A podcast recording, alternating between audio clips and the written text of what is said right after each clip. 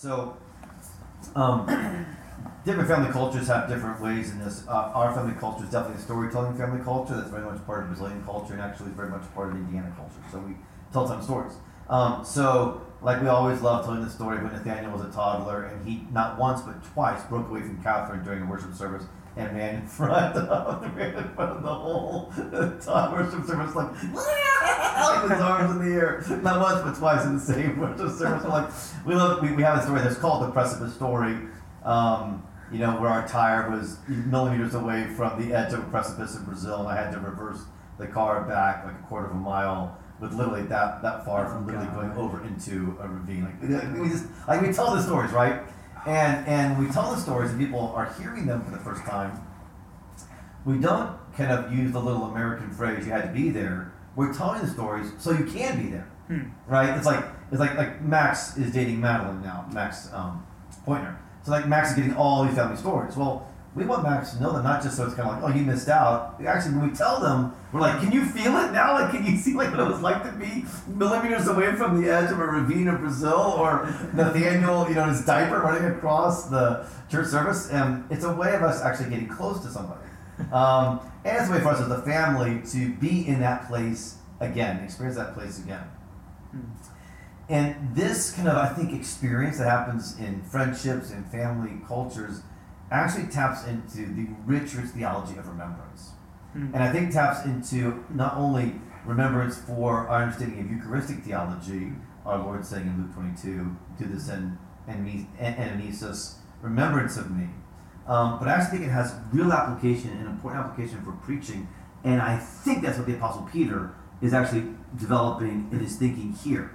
Um, so you guys know the, the kind of theology around Holy Communion. Just a quick reminder, and I think one of the best metaphors that I've read is Nicholas Ridley. So one of the probably one of my favorite English reformers is Ridley.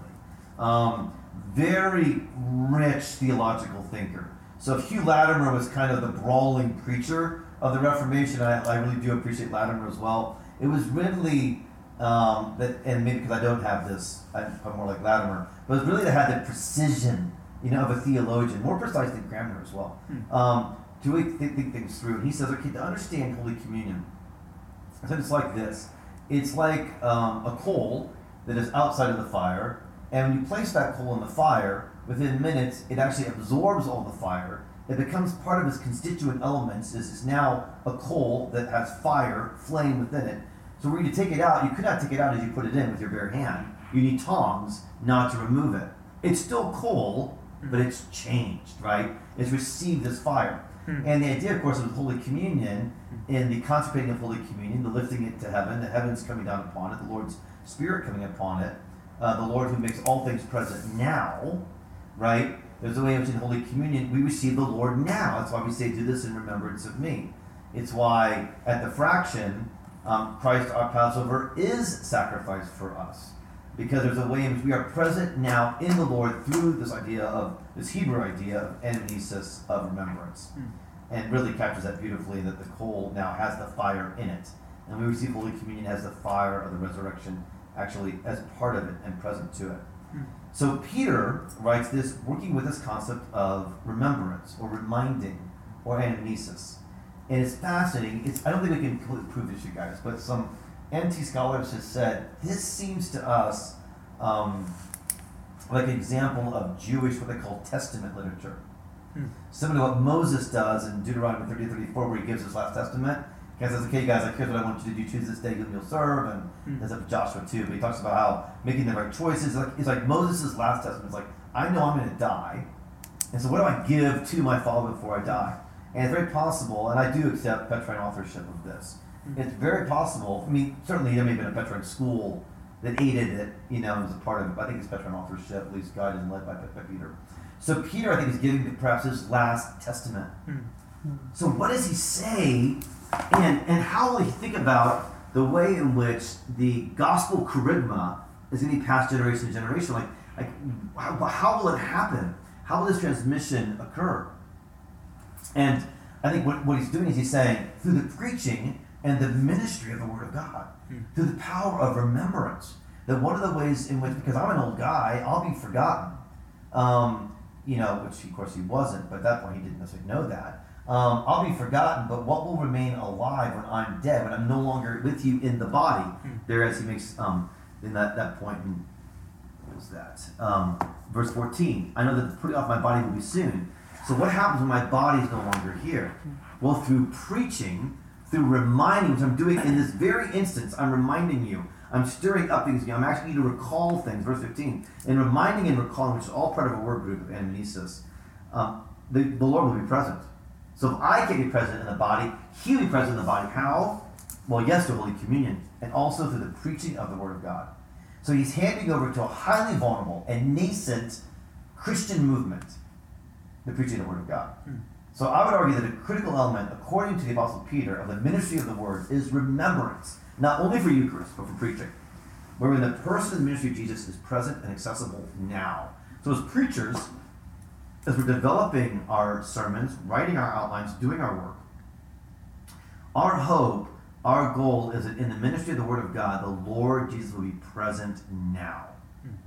And I have to say that I think a lot of evangelical preaching doesn't take that into account. Hmm. Um, that doesn't mean we don't teach the scriptures in an expositional way.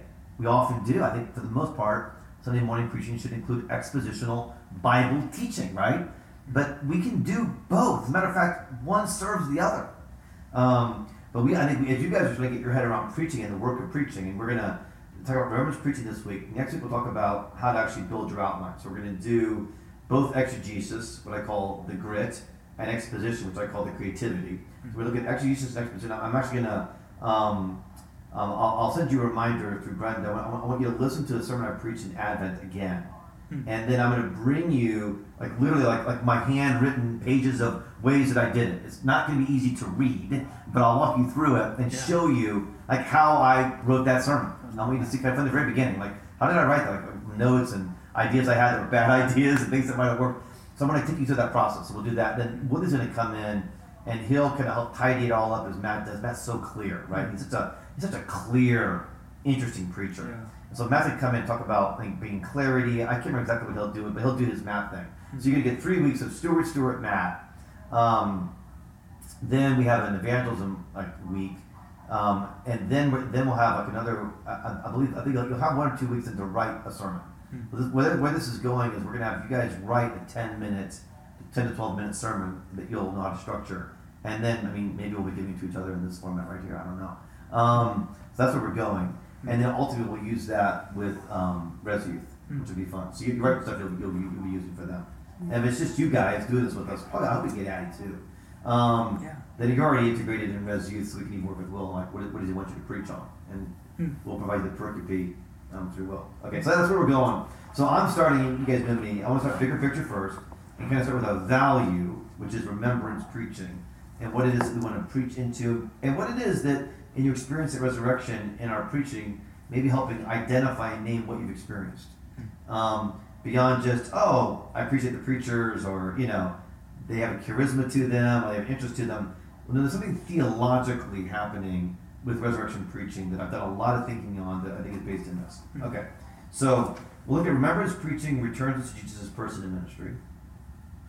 Remembrance preaching helps us become partakers of the divine nature, which is the phenomenal phrase that Apostle Peter coins. Um, remembrance preaching prophesy. All right. So, Peter's using this word group that I mentioned to you guys. He's using the language of, I intend to remind you of these qualities. And again, this is where I don't know if you could do it in the translation. So maybe it's in a translation critique. But it's really unhelpful for us as English speakers to have an, an, something that's so important, and the word is remind. Because reminds us on our phones, mm-hmm. like so that we remember to, you know, like take a Christmas gift back to the store before the receipt expires or whatever. I mean, you know, I mean, remind is is is much deeper here, right? So I, I must always remind you these qualities, like you know them and are established in the truth that you have. So obviously, these are believers who have come to believe in, in the resurrection of Jesus Christ. You have these truths, which is the case with most preaching. I mean, sometimes one could ask, why do you preach every week if everyone there believes it, you know? And and certainly uh, there is a dearth of opportunity to do evangelistic preaching. And um, although I feel like with all the college students that we have at Resurrection, I'm always doing one level of evangelistic preaching. I don't mean that cynically. I And mm. They're still being formed and catechized to even fully believe in the triune God. But that said, Peter's saying, well, you're established in the truth, but I must remind you these qualities. I think it's right when I'm in the body, as long as I'm an embodied reality, mm. And preaching is an embodied reality, um, which is why live stream is so compromising mm. of the preaching ministry. Mm. It so compromises the preaching ministry. Um, can the Word of God be ministered through uh, digital technology? Yes, it can be. Yes, yes. But can it be ministered in an embodied remembrance way? No, it can't be. Mm. So, one reason, by the way, why we're having such incredible challenges right now in our country is you have a country full of people who love to go to church. 30, 40%, which is a massive number compared to Germany. I mean, yeah. right? It's like we still have a large church population, but they haven't been in church.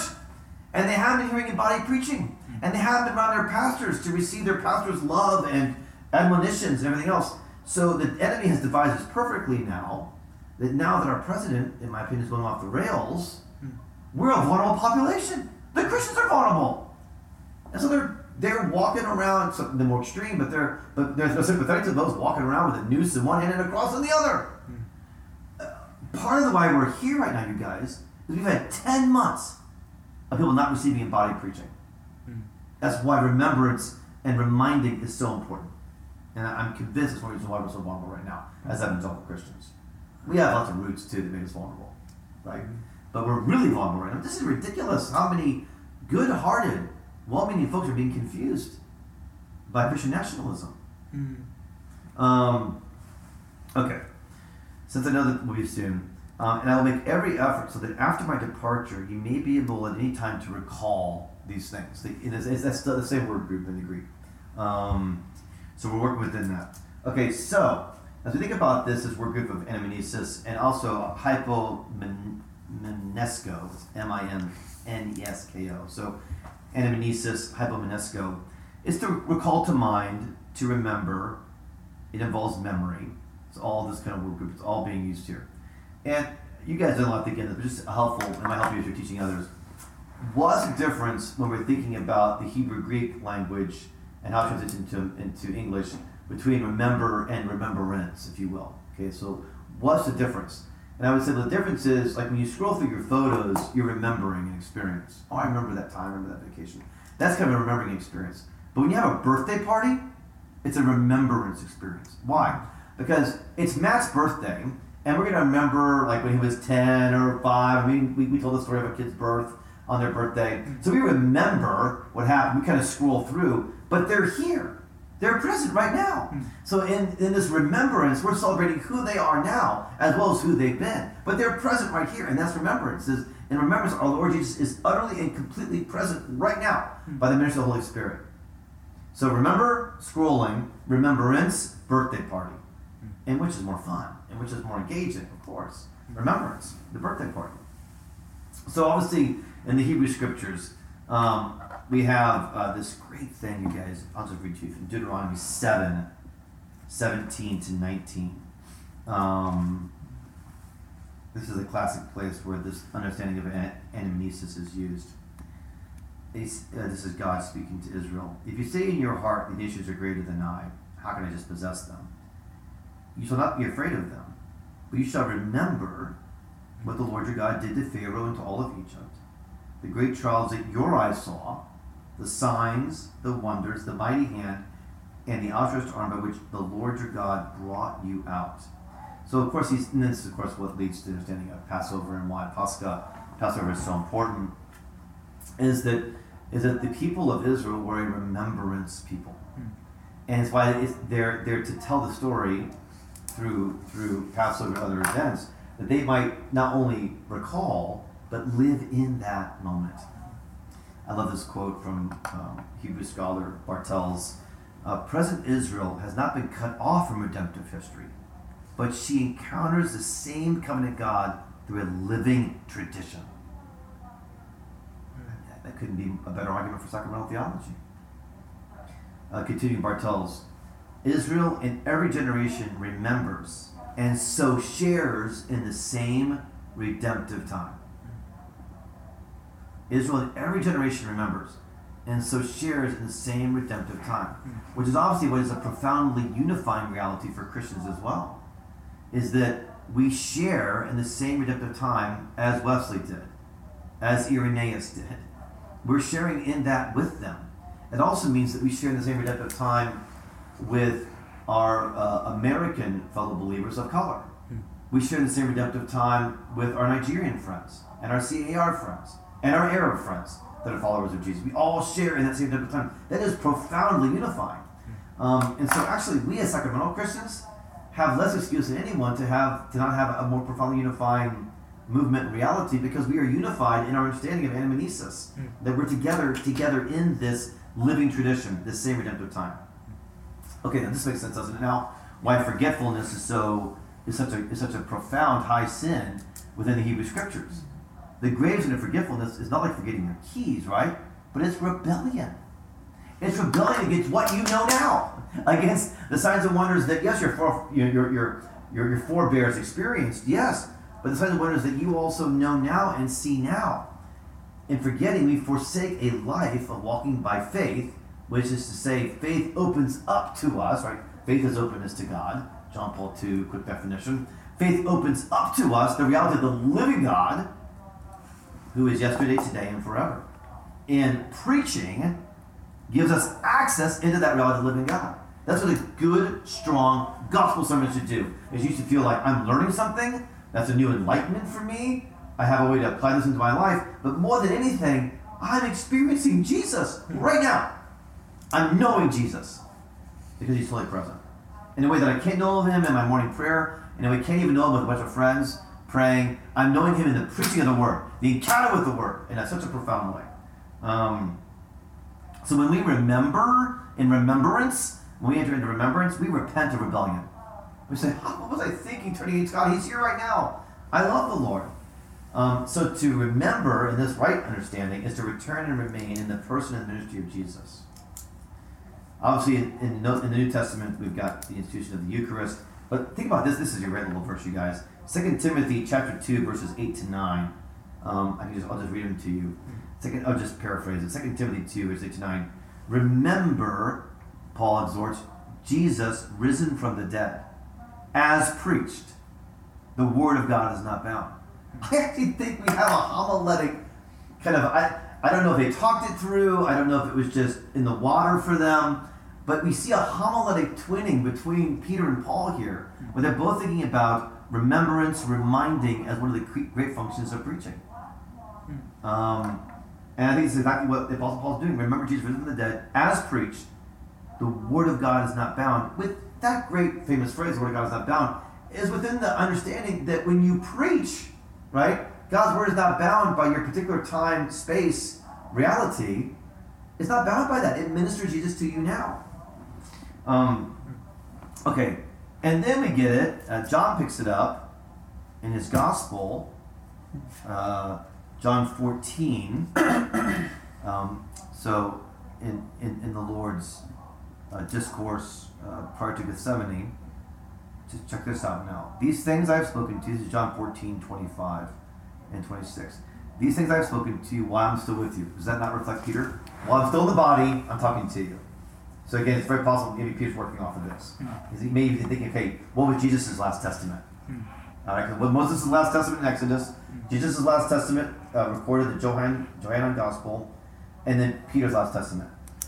Isn't this interesting? And, and, and, in every case, it's about remembrance. Okay, so these things I have spoken to, you, I'm still with you, but the Helper, the Holy Spirit, whom the, Holy, the Father will send in my name, he will teach you all things, and here it is, and bring to your remembrance all that I've said to you. Now, let me be really clear. Like, if that verse is used as a good reason to memorize the Bible, memorize Bible verses, praise the Lord. I think that's great. But I think that's the thrust here. I think it's more than memorizing Bible verses, as important as that is. Catherine just sent me a picture of my father in law, 86 years old, sitting there in his chair, going over his memorized Bible verse cards, which he's been doing since he was like 12.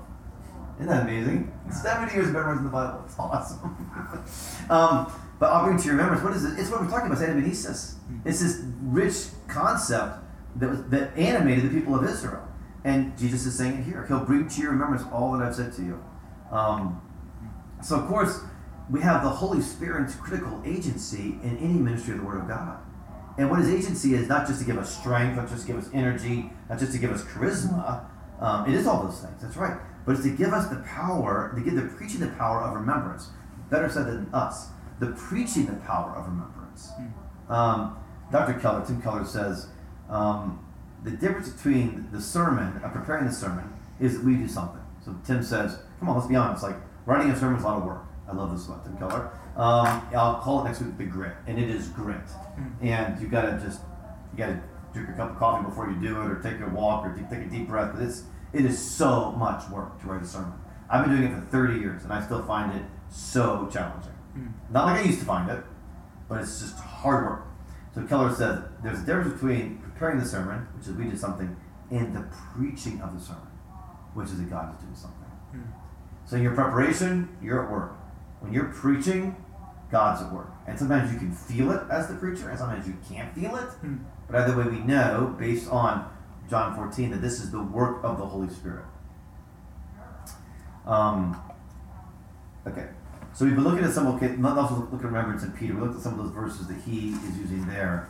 Um, just to kind of, just to make the biblical case. Not like I have to persuade you guys, but not only does Peter working with this concept of remembrance here, you guys, um, back to first Pete, back, back to second Peter. Um, it's just fascinating this theme. He does it again in verse one of chapter three. This is now the second letter that I'm writing to you, beloved.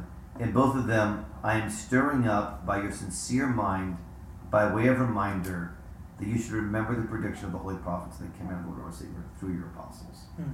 So he's actually stepping back and saying, "Here's my method. Yeah. Here, here's what I'm doing when I write you, and, and when you write the letters that we don't have." Here's what's happening. So he's actually giving us um, a kind of pedagogy of why he writes letters, why he preaches. Stir up your sincere minds. Again, these are believers by way of anamnesis that you should have an anamnesis experience of the the holy prophets, the command of the Lord of Savior through uh, through your apostles. Okay.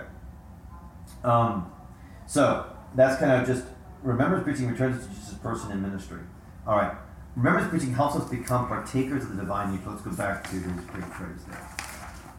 Um, all right, so let's look at uh, three to four, you guys, because he's, he's built a really complex sentence here. Uh, his divine power has granted to us to us all things that pertain to life and godliness. Okay, so divine power generates a gift, a granting of all things that pertain to life and godliness through to having access to divine power to the knowledge of him, who called us to his own glory and excellence, by which he has granted to us, used again, granted to us, used twice now in verses 3 and 4, by which he has granted to us his precious and very great promises, so that through them we become partakers of the divine nature. All right, so we have divine power granting, we have a knowledge of him that accesses this grant or accesses this reality He's granted again, he's gifted to us his very precious great promises, so that through the promises, when they're engaged in remembrance, we become partakers of the divine nature. Now, if we don't have a remembrance, I would argue context behind this, you guys, it doesn't make sense just to say that by getting, by receiving the gift of his promises, we become partakers of the divine nature. I mean, how does that, how does one plus one equals two there? I mean, unless there's something beyond just receiving a gift of, of God's promises, but in receiving the promises, there's an anamnesis. There's actually an engaging in the promise of the crucifixion, the promise of the resurrection, promise of the ascension through anamnesis. Then you go, oh, that's got enough meat on that bone to explain this marvelous phrase, and that's how we become partakers of the divine nature. Because we're already, through Eucharist, through preaching, engaging the divine nature by engaging in a personal encounter with Jesus himself. Hmm. Um, and so what we have here, of course, is the rich concept of theosis. That's exactly what Peter's going after. I've heard it critiqued by certain NT scholars. So I've listened to the critique. I've tried to take it seriously, and I, I after years of thinking about it, I, I, think this is theosis. I think this is a, this is a call um, to becoming part of the divine nature. And so we know the Athanasian phrase, uh, so well coined and then needing to be carefully thought through, but you guys have done some careful thinking. I just give it to you, right? God became man so that man might become God. Now we might say as Anglicans, well, it's really fun and I love looking at that playground over there, but isn't that kind of the Eastern Orthodox playground? Like I love to go play on this a little bit, but like in that kind of their area, we got our area over here, you know. Um, we're like Word Sacrament Playground and their Theosis Playground. And, um, and I really wondered about that for a while. I was kind of sad about it. Because I was like, wow, this, I mean, I, it's the Bible, I can embrace it, of course. But, um, you know, is it primarily the Orthodox who have a corner on this, if you will? Because our, our, our divines don't really write of theosis. They don't, they don't use that word technically that I know of. That I know of. Now, we're patristic. So, of course, our divines go back to the patristic thinkers, in which theosis is a critical concept of discipleship. But I was overjoyed to discover, and I would argue that in Anglicanism, our synonym for this is participation. Mm. And and the key person that I've read on this, if you guys do further research, I want to know, mm. um, is Hooker. And and uh, Lancelot Andrewes also works with this, by the way. So Lancelot Andrewes, is, he, you guys know he's uh, later 16th century, 17th century divine, right? Hooker's Laws of Ecclesiastical Polity. What a bad title for such an important piece of writing. um, right, but Hooker's thinking about by church. Um, and, and so Hooker's prior to Andrewes.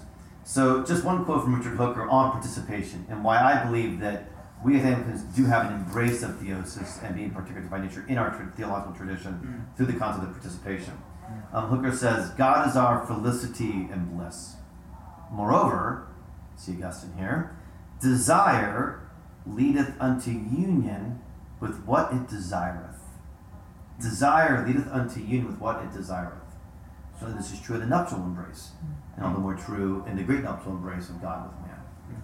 If then in him we are blessed, it is by force of participation with him. So that although we can be men, yet being into God united, we live as it were the life of God. Mm. it's so good. Oh, it's so good. Um, so, though, so that although we be men, yet being into God united mm. by the force of participation, by becoming partakers of the divine nature, by the preaching of God's word, and by the receiving of Holy Communion, right? So we kind of line all those things up, all right? Um, we live, as it were, the life of God. Mm. So, okay, so, so this is the heart of so, so Peter's saying, this is who we are. We are partaker of the divine nature. We live, as it were, the life of God. This happens through participation, Holy Communion, preaching of the Word. So this this is a just who we are in in Christos, right? This is who we are in the Lord, in the Messiah. We're partakers. But then only we partakers, we're partakers who preach.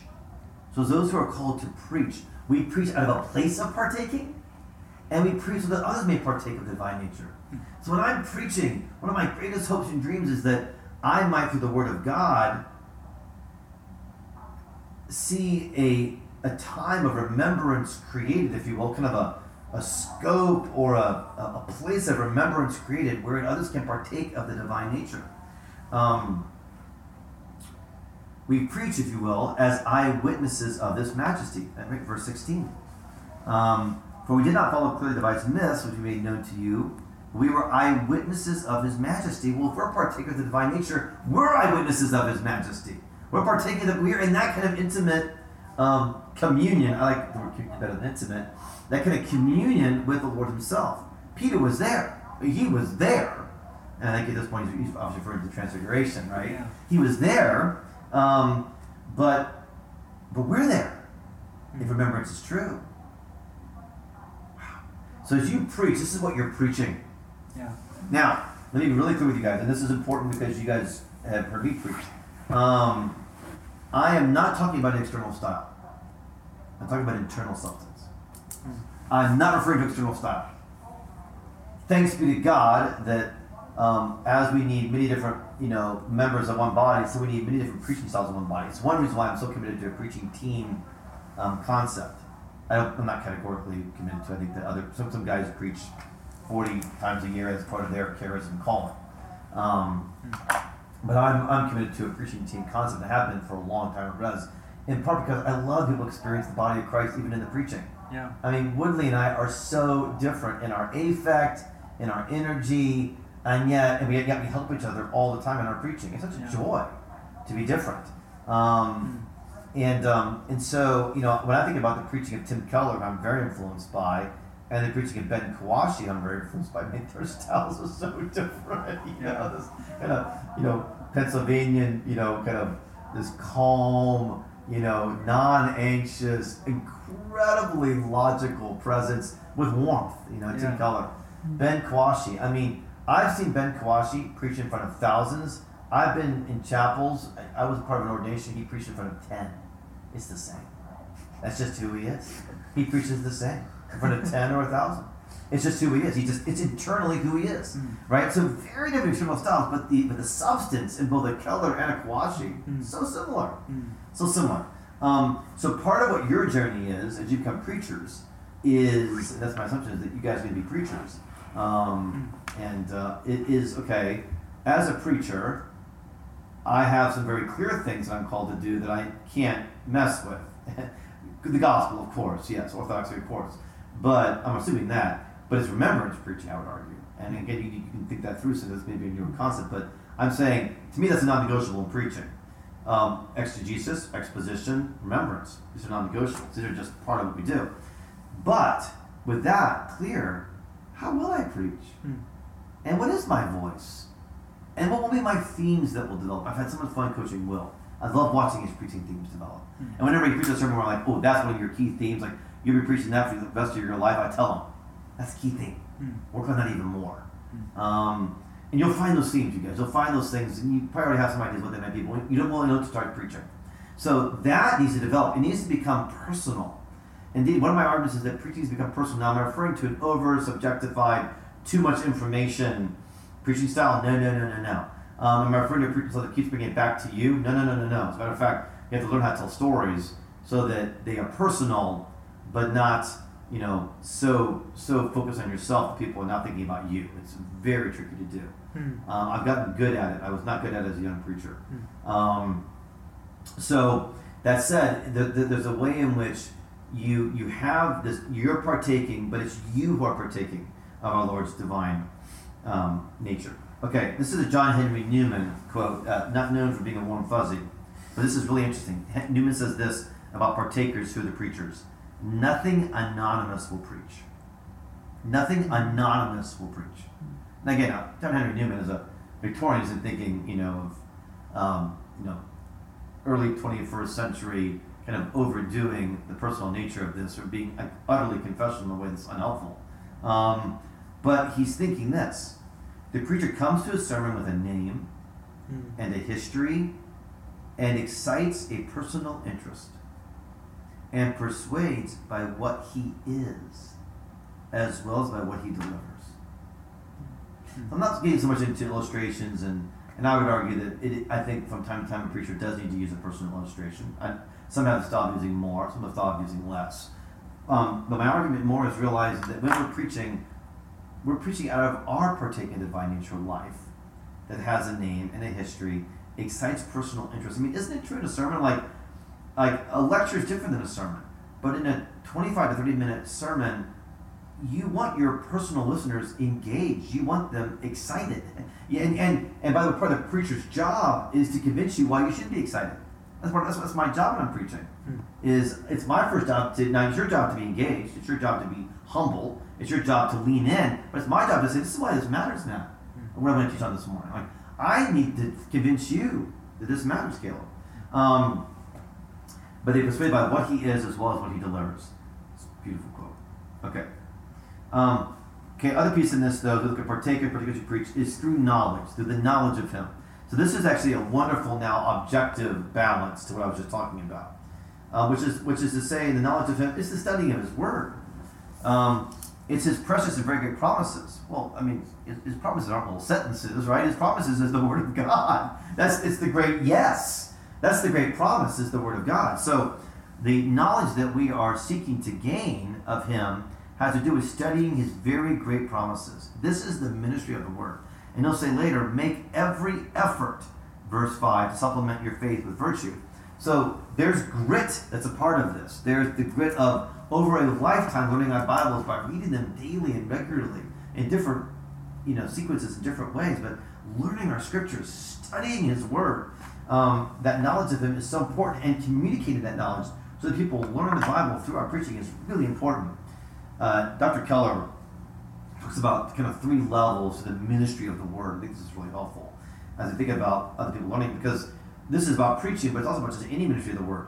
One he says is it's teaching and admonition one on one. So it's discipleship relationships where we're, or we're just in pure relationships where we're teaching and admonishing people one on one. The Nigerians, Nigerian Christians are so good at this. They just do this with each other so naturally. I think for us as American Christians, when we're one on one, we don't necessarily talk about the Bible a lot. Mm. They do it all the time. It's just natural to them, and I've learned this from them. And they'll just bring up the scriptures to one another. And it's not being seen as overly pious or super spiritual, it's being seen as somebody that's living in the Word of God. Yeah. Um, so level one is teaching and admonition one on one. Level two is where we're speaking the Word. Mm. So Keller says maybe counseling, like in a pastoral situation, instructing. This could include teaching, evangelizing, we're speaking the Word, often in smaller groups. Um, level three then is that public preaching to the church, he says. So you've got the one on one, the smaller groups, the public preaching to the church. Um, so this is why, uh, with Peter's emphasis on knowledge, it is so important that we learn how to exegete and exposit well. really, really important. Um, now, as we do this, our listeners also have to exert effort. So one thing we do as preachers is we're actually calling our listeners to effort. And every once in a while, you may hear me do this in my preaching. I'll say, okay, now I need you guys to, to look at this carefully with me, okay? Or uh, I'm going to need you all to kind of engage with, with, with energy. Because I realize that, like, getting to the Bible and, like, engaging it, like, well, I, I don't know what that means exactly. Or I've read that several times. Or, like, I, I, I will often call my listeners to amp up. Um, this isn't kind of an activism. It's more just teaching our disciples Bible grit. Mm-hmm. Our disciples need to know Bible grit. They need to know how to engage the scriptures. Um, and they need to know that they're responsible. So often, too, I think that uh, American preachers, we almost overact. Like we have to do it all. We have to convince, we have to inspire, we have to apply, we have to get, you know, it's this very strong kind of, here's the product. It's a brilliant product. And golly, I sure hope you like it. Caleb, you like what I'm giving you? You know, like, you know, are you going to buy more? Are you going to come back again? Hmm. And we're almost like too, like, eh, cowering and timid. Like, well, we also say to our people, it's your job to take the word of God and do something with it. Hmm. I mean, it's meat. Cut your meat. You know? Um, I, I, do something with it. So there's a way in which I think we as American preachers tend to like almost overdo. I hope you like this. I hope they approve of me. I hope they, you know, go have lunch afterwards and talk about how what a good preacher I am. Um, and part of what we need to do is we need to be, we need to be saying to them, look, it's not just about whether I'm a good preacher. I mean, I need to become skilled in preaching. I need to do my best. Hmm. Uh, I need to do good work. But it's about you. It's about you as well, through understanding, making every effort through understanding. Um, okay. Um, okay, then we get these seven practices. Wait, let's stop there and just talk about talk a little bit. Then, then I'll conclude with seven practices and, and, the prophecy stuff. So, as we're talking about this, um, thinking about this, love to hear just even thoughts that are stirring for you, or like what what might be new for you. Have you done much thinking about preaching? Obviously, you both have grown up listening to preaching your whole lives. Yeah. You both you both raised in the church. So, yeah. What do you think? What's what's what's connecting? What raises questions? Let's talk about it some.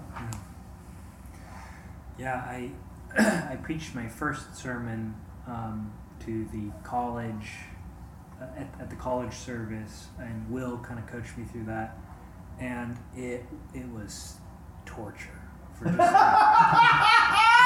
for, two weeks. For two weeks, like he, he gave me extra oh, yeah. time. and I talked to uh, Mark. What, what, what, what, was torture? What made it torture? Well, I was just like, you know, if it was the first time where um, you know, I had been out of this academic context where I'm like, well, this is what this person says, and this is what this person says, yeah. and it's like, what do you have to say for us yeah. from the yeah. scriptures? Yeah. And I was just trembling all over. yeah, like Luther before his first Eucharist. Yes, I was like, what? What do I say? Like, oh my goodness, I'm charged with such a, uh, you know, a, uh, a, a role that has so much weight to it. Yeah.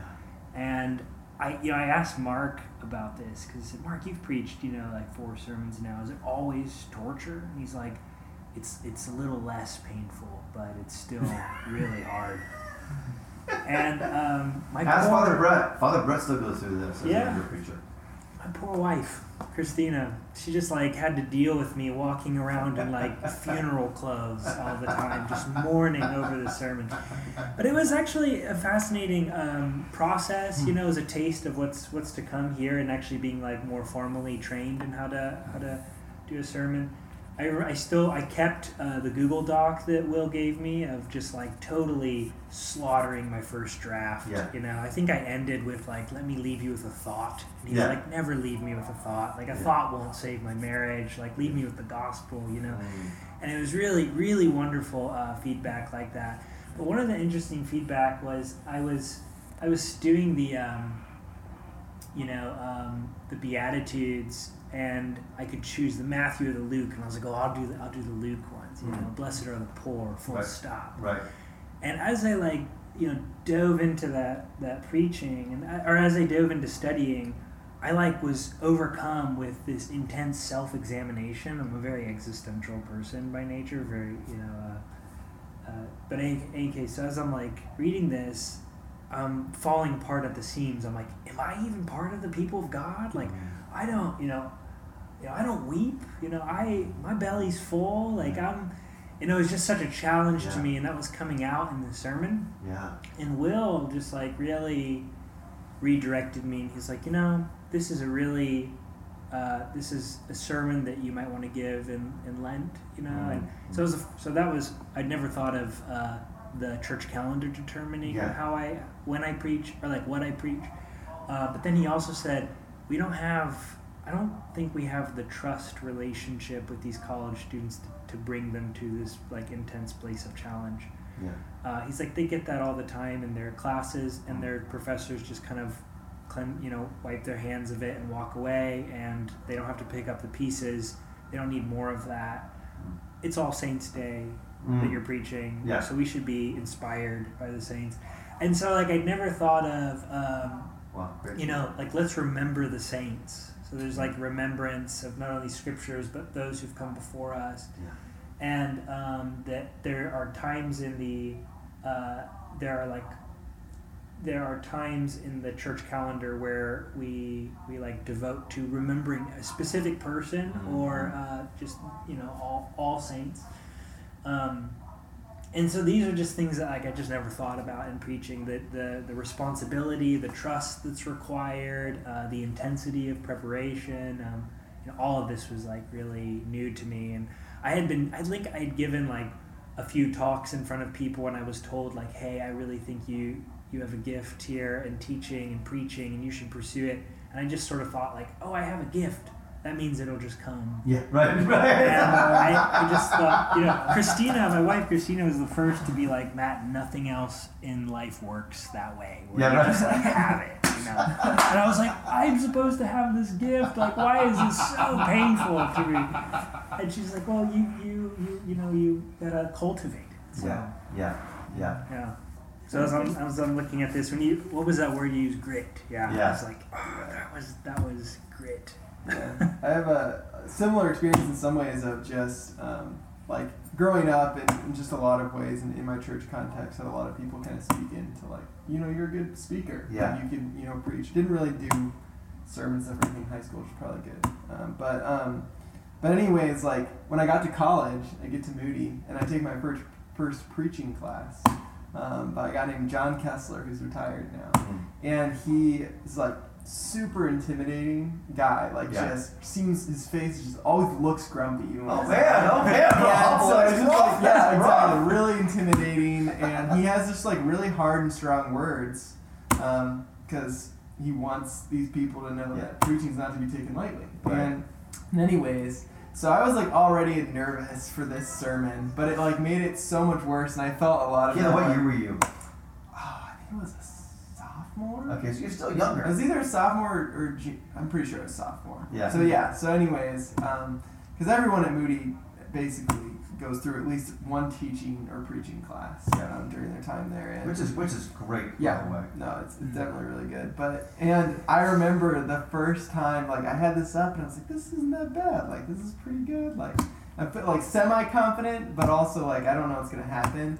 And he like I give it, he steps up and he, because then this is what he would do in the classes. He would literally say, "This is what was really good about it. This is what was was not good." He'd just Yeah. be very blunt about it in front of just everybody. Yeah. And so that added a whole bunch of stress. But he gets up there, he didn't say one positive thing about it. and I just got absolutely like, wrecked. I was just like, oh my gosh, this is absolutely terrible. And um, and so I just remember being like so frustrated and like distraught at Yeah. this, and McKenna was just like, slap out of it, like Yeah. Yeah. you know, you know, this will, you know, it's a growing thing. You'll get better at it. But I was just so disheartened. Yeah. Um, uh, but also too, I'm thankful for, because for the second time, this is what he'd do: is you you preach that sermon on that passage one time, and you wouldn't do a, your second sermon wouldn't be a new one, but a fixing of your first one, Yeah. and like a perfecting of that in a, in a better way.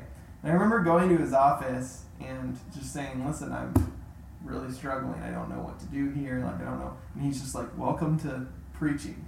Yeah. He's like it. It's always really. It'll just always have that nagging like Oh, yes. difficulty in some ways. Mm. Um, but he was just so gracious and kind in that atmosphere. Mm. Um, and so I always like that. That really stuck with me. Um, but also, I love that you focused on um, the remembrance aspect of it because it's funny when you went to this passage.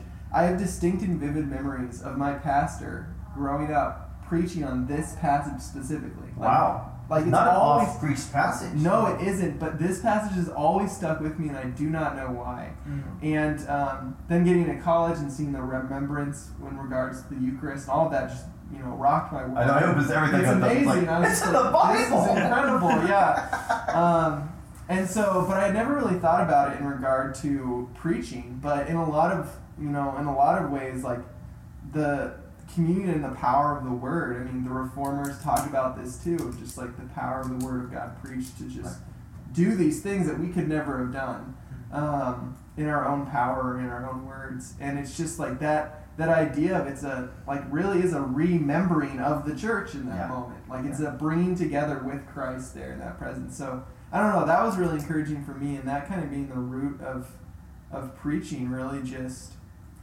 opens it up. I don't know. It's just really helpful for me to Mm. think through all of that, and Hmm. it's like encouraging but also daunting. at the same time. so you know, like I, I too very familiar with what, what all the, the reformers did with the Word of God, and, and and so I would read it, and I accepted it, but it felt a little flat for me. Not that I didn't believe it, but I was like, okay, but are you putting too much on the Word of God? I mean, isn't it just basically just kind of a discourse? I mean, isn't it yeah. an address? I mean, is it somebody addressing people?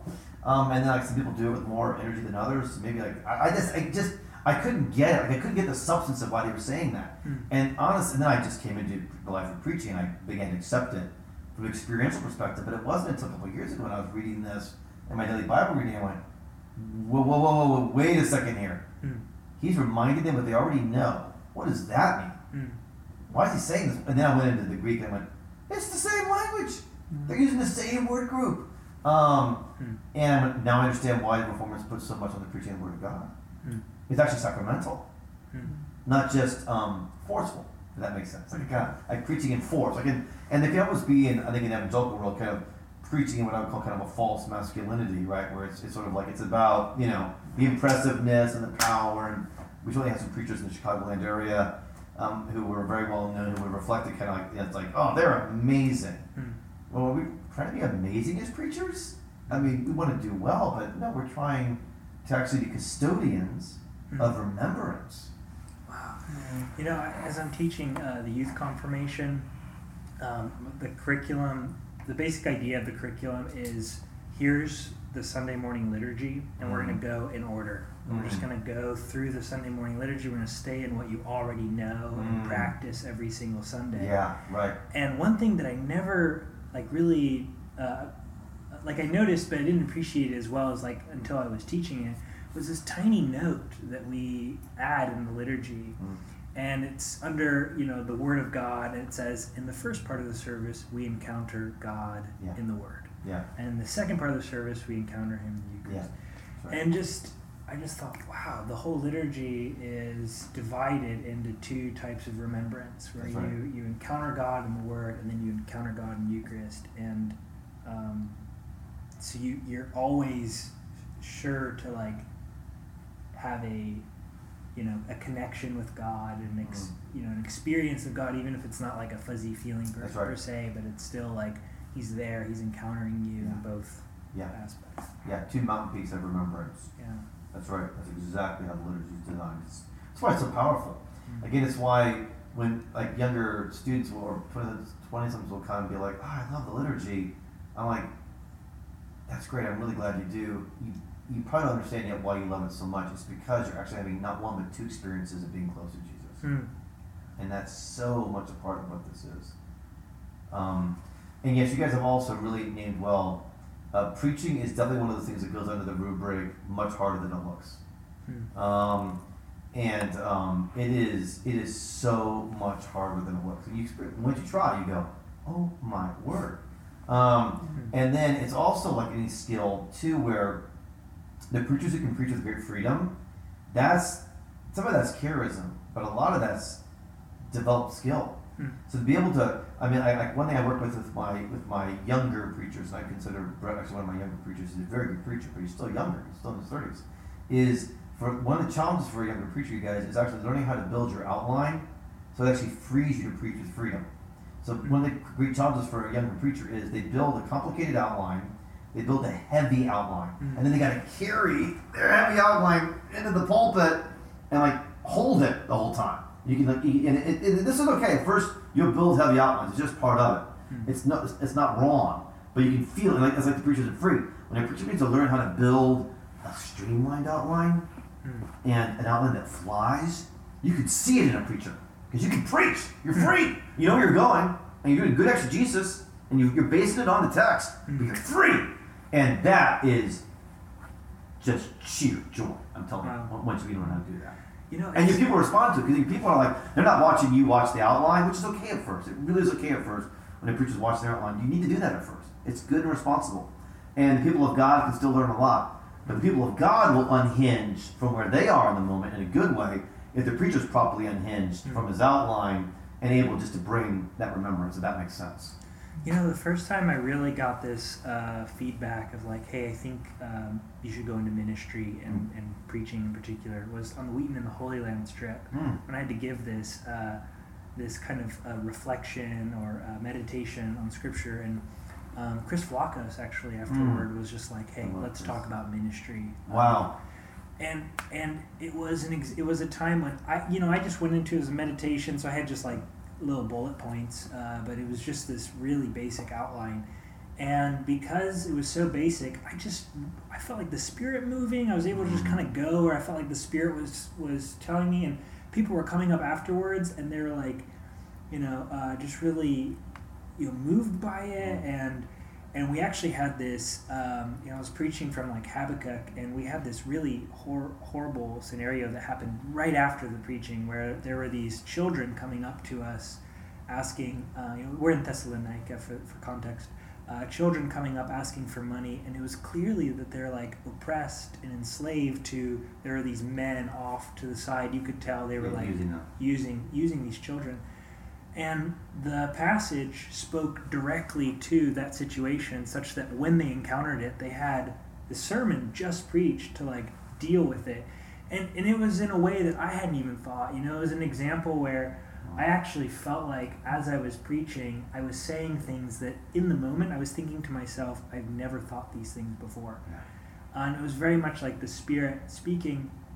When I gave the sermon I was way too afraid to do that I, Yeah. I wrote the whole thing out Sure, for sure, sure. but it was interesting that I was That's like nice wow I- comparison, though. I, I, you know, the Lord, it's like the Lord gave me this like taste of what's to come, but then I'm like back to square one where I have to build up to that, you Mm. know, where I want to, I want to build up to the place where all I have is just this like really good outline where I can just move right. freely through it. That's the goal. And, and not be so reliant on a typed word for word Right, right. sermon. No, no, no, that, that's the goal. And, and I should be clear, and I think that is exactly the goal. I mean, there's also manuscript preaching. And I think Will generally uses manuscript preaching. He does it really well. So he doesn't carry too heavy an outline in. You can see that. He's learned that. So I, um, I'll, I'll show you guys how to do outline preaching because that's my style. But I think Woodley does do some stuff with manuscript as well, which is also another way to preach. And Catherine preaches manuscript. That was what my, my teacher at Moody was manuscript preacher. Yeah. That's what he taught us. Yeah, yeah, which is a great skill. I'm not wired that way. I, I've written maybe three or four manuscripts. Like one of my theology of the body sermons, it was so important that I was precise. Mm. I manuscripted. Kevin was like, I've never seen you manuscript that. I'm, I'm scared of saying the wrong thing. you know? But um, so so we'll, we'll I, I I should mention that to Matt to see if he'll do some stuff on manuscript because you're gonna get outlined from me next week, which will be one thing for you to learn how to do. Every preacher should know how to do both. Yeah. Um, all right, so we're five minutes away. We got talking about this. The last the last stuff I had is on the seven practices, and I think that that's just more Bible study. That's not as related to preaching. Um, the faith with virtue, virtue with knowledge. So I don't think we have to do that. Um, yeah, so I think I think I got you what is most important for preaching, honestly. Hmm. Um, okay, so next week, uh, so listen to my sermon from December on uh, narratives and false narratives, John chapter 3. I don't remember what the title was. I think it was Advent 2 or Advent 3. Um, listen to that, and then um, that'll help you to, as we then, we'll kind of analyze, we'll kind of go through the process of how I built that sermon and like, where it came to. We'll kind of do the nitty gritty on that. Hmm. Um, it's fun. Great. Be really fun.